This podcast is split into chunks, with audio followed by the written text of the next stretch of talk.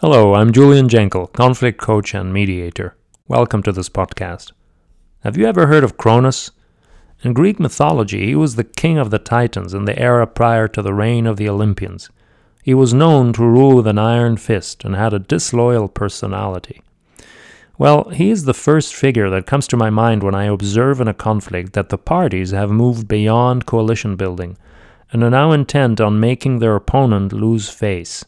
At this stage, the conflict takes a dramatic turn and keeps escalating, as now both parties are convinced that they have unmasked their opponent for what they really are Cronus in disguise.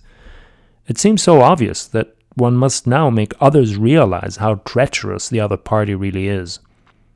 Let us first be clear about what it means to have a face.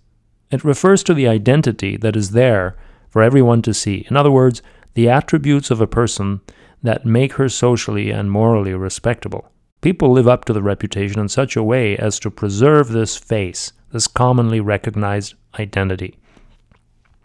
To make someone lose face is therefore an act of tremendous violence, because when successful, it threatens the very social identity that a person has spent years building. This is why, in many cultures, making someone lose face is almost as bad as killing that person. In the eyes of the parties in a conflict situation, seeing their opponent lose his mask means that now their entire past is seen in light of this revelation, i.e., it is revisited over many years and lends additional drama to the now seriously damaged relationship.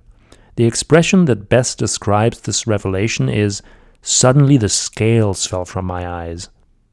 Now you can really see what a treacherous, disloyal scoundrel the other person is, a true personification of Cronus. Cronus is also an apt analogy for another reason, because at this point in a conflict, parties begin to create myths about the fundamental immorality of their opponent. All positive memories of the other are unconsciously obliterated, and only the perfidious, ill intentioned character traits remain. This is why we talk about myth creation, because we're witnessing a filtering process to further demonize the other party.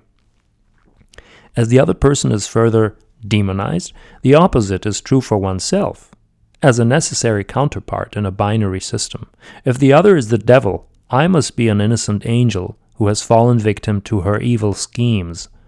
At this point, what we have resembles an echo canyon, now that we have psychologically banished our opponent, and that all direct contact has been interrupted, each party will seek confirmation of his righteousness within the coalition, hearing only that which serves to amplify the negative perception of the opponent, just like the echo in a canyon.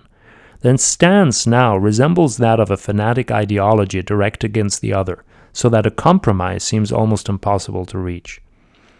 In this phase of the highly escalated conflict, the level of perceived threat from the other has dramatically increased, and the only way to remedy this seems to be the ritualistic destruction of the opponent in the eye of public opinion. The position here is that you are either with me or against me, as the existential threat posed by the other leaves no room for nuance. The relationship is poisoned, and each party embarks on a crusade to destroy the other. To sum it up, when Cronus has taken over in a conflict, the parties are in no way capable of engaging in any form of constructive dialogue to sort out their issues. Only the intervention of a third party, i.e., a mediator, can offer a glimmer of hope and stop further escalation.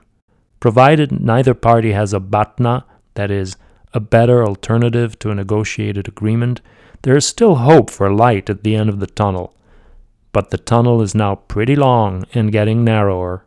It is high noon for some form of intervention by a third party. That's it for today. Thank you for listening. Stay tuned for another episode of Think and Emote.